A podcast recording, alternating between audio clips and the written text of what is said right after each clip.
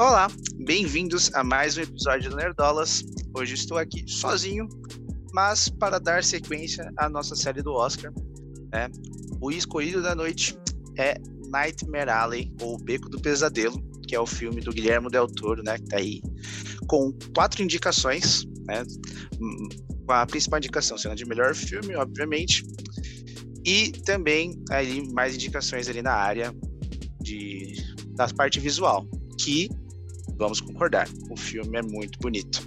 Guilherme Del Toro ele tem essa pegada, né? Quando é para trazer a construção de mundo, a ambientação, o cara é fera. É, já tivemos aí pô, todas as últimas coisas que ele fez, a forma d'água, o Pacific Rim, ou até mesmo o Labirinto do Fauno, todos têm pô, são belíssimos, então merecidas as indicações. Mas vamos falar sobre o filme. O filme ele conta a história de um jovem que acabou de passar por um grande trauma. Ele acaba entrando para um circo itinerante.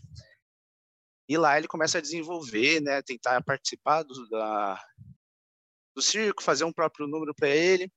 E aí ele acaba conseguindo, né, apesar de alguns acontecimentos ali bem chocantes, ele acaba conseguindo seu número e a história segue a partir daí.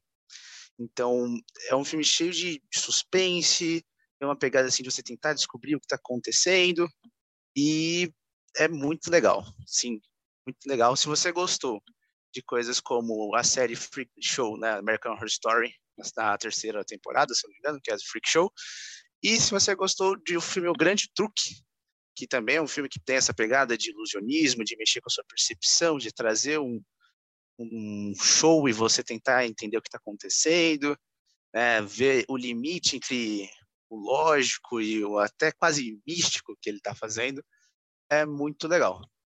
E aí, algumas coisas que eu vou salientar.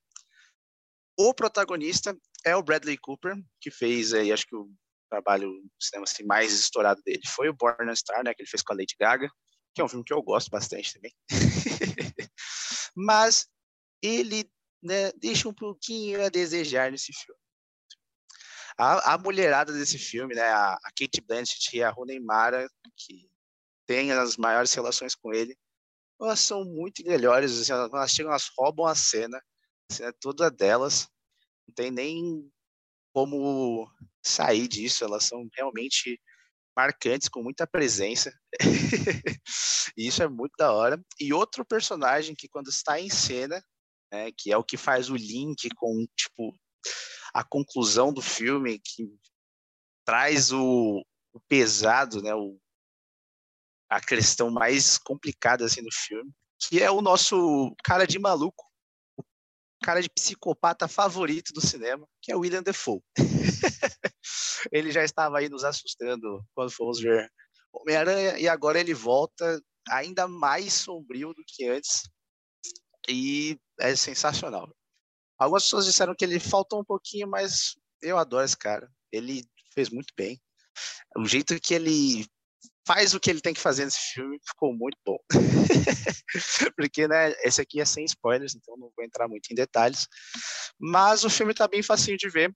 Ele tem aí no streaming da Star Plus, né, que é aquele que a maior parte pegou no combinho junto com a Disney. Então, tá bem de boa para ver o filme, tá bem bacana. E por hoje é só.